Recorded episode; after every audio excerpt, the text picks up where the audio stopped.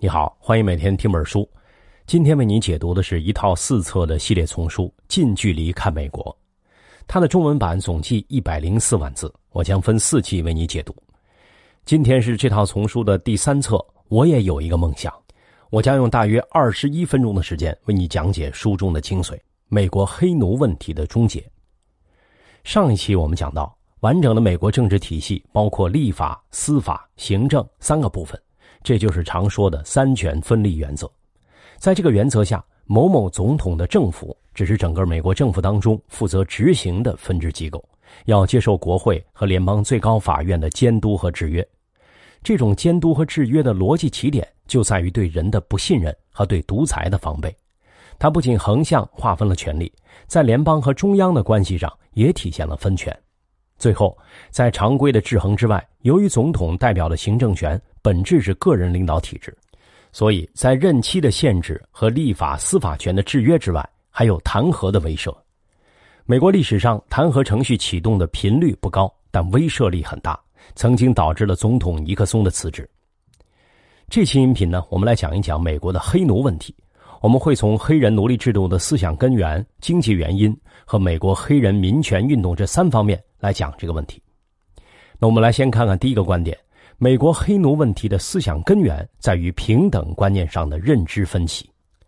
美国独立宣言中有这样一句著名的话，叫做“人人生而平等”，造物者赋予他们若干不可剥夺的权利，其中包括生命权、自由权和追求幸福的权利。这句话像一句响亮的口号，深入到每个美国人心里。但很多人可能不知道的是，在这份独立宣言中，除了这句具有标志意义的话，还有一段文字后来被删去了。这段被删去的文字是什么？它又为什么被删掉呢？故事恐怕还要从美国建国前说起。前两期我们在讲美国宪法的时候啊，曾经说过，美国所在的地方最初是英国的殖民地。为了摆脱英国国王的控制，他们发表了独立宣言，建立了美国。这好像给你留下一个印象，那就是英国人很早就到达了美洲，他们是美洲最初的殖民者。不过实际情况并不是这样的。如果按时间先后顺序来说，英国人到的一点都不早。我们今天说的美国其实只是北美的一部分，而美洲是个更大的概念，它不仅包括了美国，还包括加拿大、墨西哥、秘鲁、阿根廷这些国家。总体看，整个美洲大陆分为北美洲、中美洲和南美洲。我们所说的哥伦布发现美洲大陆这件事儿，其实哥伦布代表着一个国家，是当时的西班牙。他到达美洲的一四九二年，大致相当于中国明朝中早期的成化年间。在这之后啊，西班牙和葡萄牙率先开始了对美洲的大规模开发。什么叫开发呢？所谓的开发，不过是疯狂攫取美洲的矿产。今天看来，西班牙和葡萄牙这两个国家领土面积并不大，人口也不多，因此他们在开发美洲大陆的过程中就遇到了一个短板，那就是劳动力的问题。这么大一块地方，没有人手肯定是没法干活的。于是他们想到了一个并不光彩的手段，那就是从非洲抓走当地的原住居民，然后运到美洲作为奴隶。需要注意的是，西班牙和葡萄牙最早到达和开发的地区集中在南美洲和一部分中美洲，也就是大概在今天墨西哥以南，而北美洲他们没怎么动。至于北美，一直到了十七世纪初才有一批新的欧洲人到达，这就是英国人。英国人到达北美的时候，他们南边的奴隶贩运已经进行了一百多年，甚至形成了一条完整的贸易产业链。那么，这批后来的英国人和之前的西班牙、葡萄牙人有什么区别呢？应该说，最大的区别就是动机不一样。西班牙、葡萄牙的殖民者追求的是为本国攫取利益，而这批英国人恰恰是要逃离本国，因为当时的欧洲正处于宗教改革运动。英国的改革派中有一派要求彻底取消教会的权威，一切以圣经为依据，因为他们认为纯正的基督教应该清除所有保守势力。教徒要洁身自好，所以也被称作清教徒。这批清教徒由于改革的主张太过激进，遭到当时保守势力的迫害，只能远渡重洋来到北美。所以他们来到北美洲的目的和刚才西班牙、葡萄牙完全不同。清教徒们希望寻找的是一种精神需求和一块上帝祝福的土地。比如，他们在刚到北美还没解决温饱的时候，就迫不及待的在当地建立起了一所大学，叫做哈佛大学。这一年是一六三六年，比刚才说的独立宣言的发表还要早一百四十年，所以在民间也流传着“先有哈佛，后有美国”的说法。在对待他们之前已经进行了很久的奴隶贸易的时候啊，这批清教徒内部的分歧是很明显的。其中靠近中美洲和南美洲的人比较能够接受事实，他们甚至用黑奴来给他们开垦荒地、种植棉花。越往北的清教徒越排斥奴隶贸易，因为他们基于这样一个信念：我们从欧洲逃过来就是为了对抗不公正的待遇，实现人人生而平等的权利。如果自己说反对压榨，却用另一种方式来压榨黑人，显然是矛盾的。这种矛盾不仅存在于北方清教徒内心，也存在于南北方之间。矛盾发展到最后，就演变成对立的态度，它造成了美国早期一些州的分裂，比如处在南北方分界线相对保守的弗吉尼亚州，那些坚决反对奴隶贸易的人，最后干脆就单独成立了西弗吉尼亚州，加入了北方阵营。而在这些分裂和冲突过程中，英国政府也出于本国的利益，站在了支持奴隶贸易的这一方。时间到了一七七六年前后，英国政府对北美殖民地的压榨越来越严重。这个时候啊，南方和北方之间的冲突，以及整个殖民地和英国政府之间的冲突，就摆在了人们面前。美国建国的国父之一托马斯·杰弗逊在起草这份独立宣言时，曾经有一大段就是在谴责南方和英国政府对奴隶贸易的支持。但出于团结各殖民地共同抵抗英国政府的形势所迫。他不得不把这段话删掉，最终才形成了我们今天看到的独立宣言的文本。而对于奴隶问题的解决，是在美国建国以后，又经过了将近一百年，到了南北战争时期才告一段落。这一点我将在下面给你做更详细的讲解。这就是我们讲的第一个观点：美国黑奴问题的思想根源在于平等观念上的认知分歧。哥伦布发现美洲大陆以后，西班牙和葡萄牙率先对南美洲进行开发和掠夺。为了缓解劳动力的问题，他们开展了黑奴贸易。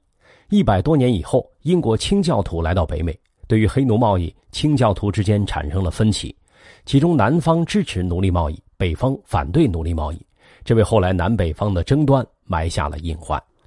下面我们看今天第二个观点：经济利益争端导致南北战争爆发。如果把独立之初的美国南北双方比作一对夫妻的话，那他们就是先结婚后恋爱，而不是先恋爱再结婚。这两种模式的区别是显而易见的。通常情况下，先恋爱后结婚，情侣之间会经过长时间的相处，在性格和生活习惯上进行磨合，最后才决定以后生活在一起。但美国独立之初呢，刚好面对英国的殖民者对他们的压榨，为了共同抵抗英国政府，他们决定。即便观念不统一，先走到一起，组建成美国这个家庭，然后再思考以后的问题。那这以后的问题都有哪些呢？在一七七六年独立宣言以后的一七八七年，最初的十三个州的代表再次坐在一起制定宪法，这就是著名的制宪会议。关于制宪会议和宪法中关于美国的立法、司法、行政体系，我们在前两期已经讲过了。下面就说说这次会议关于之前一直存在分歧的黑奴问题是怎么处理的。这部宪法规定，不管对黑奴问题持有怎样的立场，但从一七八七年以后，禁止再进口新的奴隶，也就是说，不能再像以前那样从非洲抓人，或者从大西洋上的贩奴船上买奴隶了。那对于已经存在的奴隶，怎样解决呢？南方因为坚持使用奴隶为他的种植园服务。可以暂时留二十年的缓冲期，也就是放在一八零八年以后再谈。同时，对于有关黑奴的历史遗留问题，新成立的美利坚合众国联邦没有权利对各州强制性裁定，而是要由各州立法自己解决。那么，宪法的这些原则起没起作用呢？应该说，还是起了很大作用。至少到了一八零八年这个二十年期限之前，几乎所有州都开始自己立法禁止奴隶进口了。我们前面也讲过，美国的每个州都是有自己的立法权的，法律一旦制定，对本州就有约束力。而那些觉悟比较高的，比如很多北方的州，他们甚至在美国独立宣言发表之前就已经废止奴隶贸易了。那既然新的奴隶没有了，现在就剩以前买来的奴隶要怎么处理的问题了。他们像一个蓄水池一样，在很多南方的州世世代代生息繁衍，所以这些州也叫做蓄奴州。北方由于多数州都反对奴隶贸易，他们主张人人生而平等、自由，所以呢，这些州也叫做自由州。那么，自由州和蓄奴州大概实力对比是怎样呢？至少在美国刚刚成立之初，这个对比是非常悬殊的。也就是说，当时的美国只有十三个州，除了在南方的佐治亚州和南卡罗来纳州比较顽固，剩下的十一个州基本上都是自由州。如果按照这个对比态势，事情应该是很好解决的。可偏偏就在发展中，又出现了一些新情况。美国成立以后，由于打败了之前强大的英国政府，自然就有了强大的号召力。短短几十年的时间，又有很多地区决定加入这个新成立的美国。应该说，他们新加入美国的动机是好的，至少是向往一个强大的联合体。但就像人的性格有很多面，州的情况也是各有不同。这些新加入的州里就有很多是蓄奴州，这样原本北方占绝对优势的平衡被打破了，它变成了一种南北势均力敌的态势。更重要的是，这时候南北方的经济也发生了巨大变化。之前的英国虽然被打败，承认了美国的独立，但英国工业革命的成果却也深深影响了美国，尤其是北部的自由州。到了十九世纪六十年代左右，大多数已经发展起来成型的工业体系。而南部却还一直坚持着古老的奴隶制种植园经济。客观来看，南北方的经济发展模式虽然不同，但他们都有一个共同的诉求，那就是人。所不同的是，南方的种植园经济需要的是从事农业生产的奴隶，北方需要的是那些能够进工厂的自由人。就这样，当美国的领土从东海岸慢慢向西海岸扩张的过程中，这个矛盾就凸显出来了。北方要求在新开发的土地上建设工厂，让人们自由地从事雇佣劳动；南方则要求把新开发的土地变成种植园，在这里蓄养更多的黑奴。最终，在不断的互相指责和声讨中，矛盾升级。南方的很多州宣布退出联邦，重新组建一个叫做“美利坚诸州联盟”的国家。以当时的视角看，这已经不是简单的关于奴隶的争端了，而是一种分裂行为。今天这几个州退出来成立一个国家，明天就会有另外几个州再退出来成立国家。在这种相互交织又不断升级的矛盾中，战争爆发了。这场战争历时四年，最终北方获胜，奴隶制被废除，但代价也是巨大的。它至少造成了七十五万士兵死亡，四十万士兵伤残，创下了美国有史以来战争伤亡总数的记录。这就是我们讲的第二个观点。经济利益的争端导致南北战争爆发。一八八七年，美国制宪会议规定禁止新的奴隶贸易，但对于之前已经存在的奴隶这个历史遗留问题，各州之间仍然存在分歧。到十九世纪六十年代，北方的自由州完成工业革命，南方的蓄奴州仍然坚持种植园经济。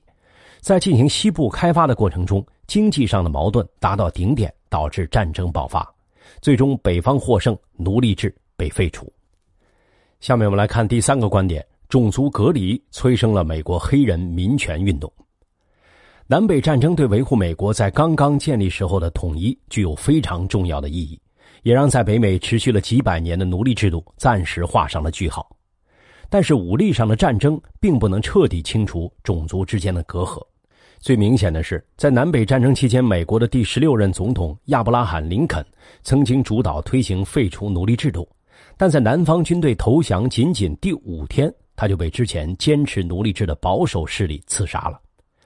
林肯总统最为人所知的是那部著名的《解放黑人奴隶宣言》，他明确提出了黑人应该拥有人身自由，不能再被人当作奴隶。这成为南北战争期间一篇著名的战斗檄文。不过，在战争结束以后，这种解放却没有落到实处。一个重要的原因是。黑人长期在白人的压迫下进行体力劳动，没有机会受教育，文化水平相对比较低。除了依靠白人再度雇佣，他们也没有其他别的出路。所以在战后重建的很长一段时间里，南部各州黑人的处境并没有根本改善，各种利用雇佣的名义压迫、压榨黑人的现象屡禁不绝。在联邦层面，似乎也失去了主导的方向，因为现在形式上奴隶制没有了。怎样构建新的社会秩序，并没有统一答案。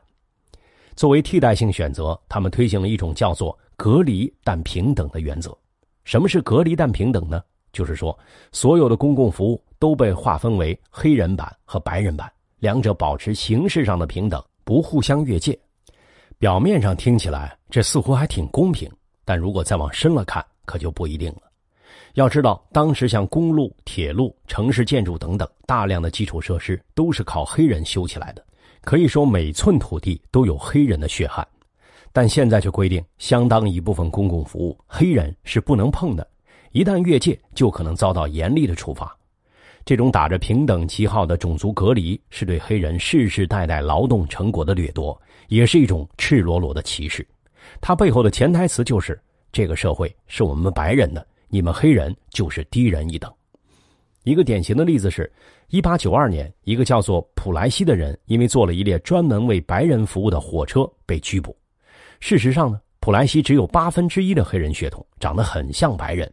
但他依然在火车没有到达目的地的时候就被所谓的执法人员蛮横的带走了。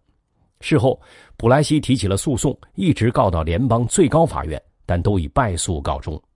因为当时的种族隔离是法律规定的，也就是说，哪怕你长得像白人，只要有黑人的血统，坐了白人的火车，你就是违法的。现在听起来这好像有点荒谬，但在当年的美国就是这么做的。并且这个做法在南北战争结束以后又持续了将近一百年，它涉及到生活的方方面面，从日常的公共交通、商店购物到看病就医，甚至不同种族的孩子也被分隔开。白人学校的教学质量和教学设施明显要优于黑人学校，这无疑造成了种族差异的进一步扩大。整个美国社会俨然被分裂成黑白两个世界，在种族隔离最严重的时候。哪怕黑人进过白人用的游泳池，都会有人往里边撒消毒水。可以说，这已经把种族隔离和种族歧视推到了极致。作为应对，从上世纪五十年代开始，美国南部的州开始陆续发起了抵制活动。这些活动的形式不同，但都是采取非暴力的形式。提到非暴力，你可能会想起一个人，那就是印度的圣雄甘地。他当年为了抵制英国的殖民统治，就曾经发起非暴力的抵制活动。比如说，英国不是向印度国内倾销那些低价的布匹吗？那我就号召所有的印度人自己纺线织布。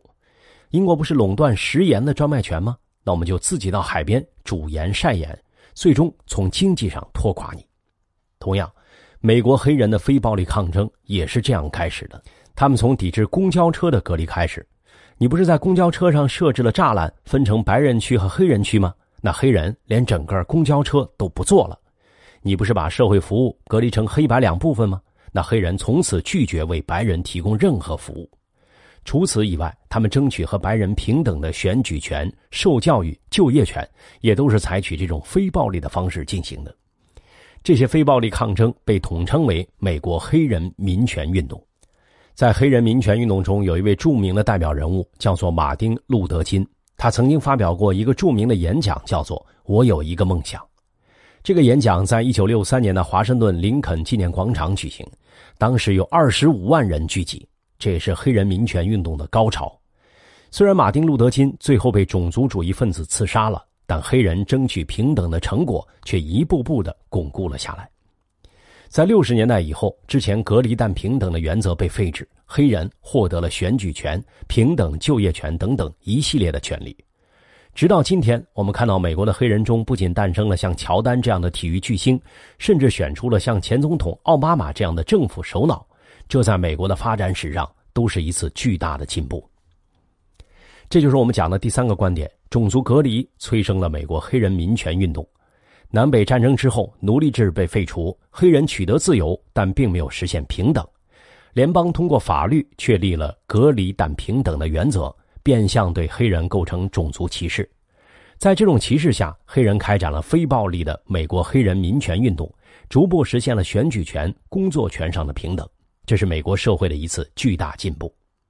好，这本书就讲到这里，我们来总结一下这期音频的内容。第一，美国黑奴问题的思想根源在于平等观念上的认知分歧。